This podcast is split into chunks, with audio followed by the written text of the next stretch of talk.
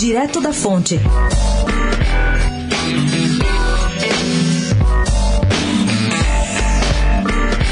Um projeto de lei de 2018 da Assembleia Legislativa do Estado de São Paulo, a ALESP, pretendia transformar o dia 27 de abril em uma homenagem ao auditor de controle externo, fixando a data no calendário paulista. A iniciativa, porém, não prosperou.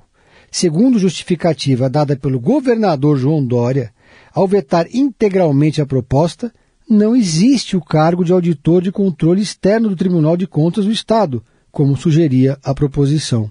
Embora homenageasse um cargo que simplesmente não existe, o projeto recebeu o aval da Comissão de Constituição e Justiça e Redação da Assembleia Legislativa, que produziu um parecer favorável.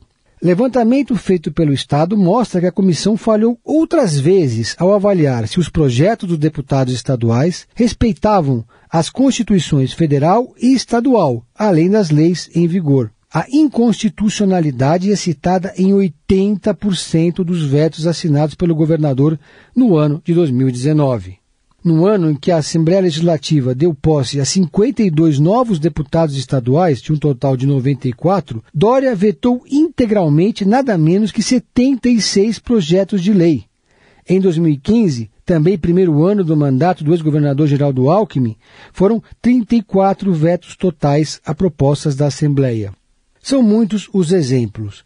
Um deles é o PL 614 de 2019, que pretendia criar novas regras de serviços de telemarketing de telefonia móvel ou fixa. Se o projeto tivesse sido sancionado, estariam banidos o uso de números não identificados para o telemarketing, bem como os chamados antes das 9 horas ou após as 18. A proposta trazia, entre aspas, risco de fechamento de postos de trabalho na área de telemarketing, segundo o governo federal.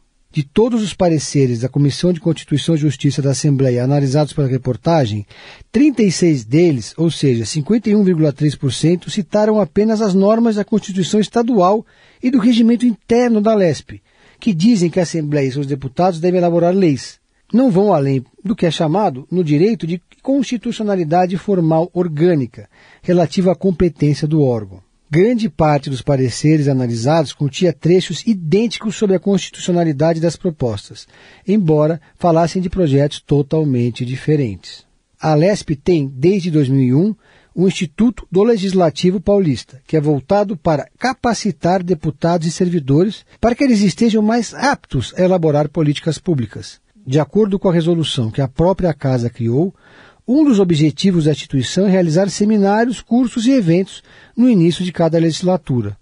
A nova legislatura, porém, não teve a oportunidade de estudar o básico, ou seja, a constitucionalidade das leis que são estaduais. Pedro Venceslau, especial para a Rádio Dourado, direto da fonte.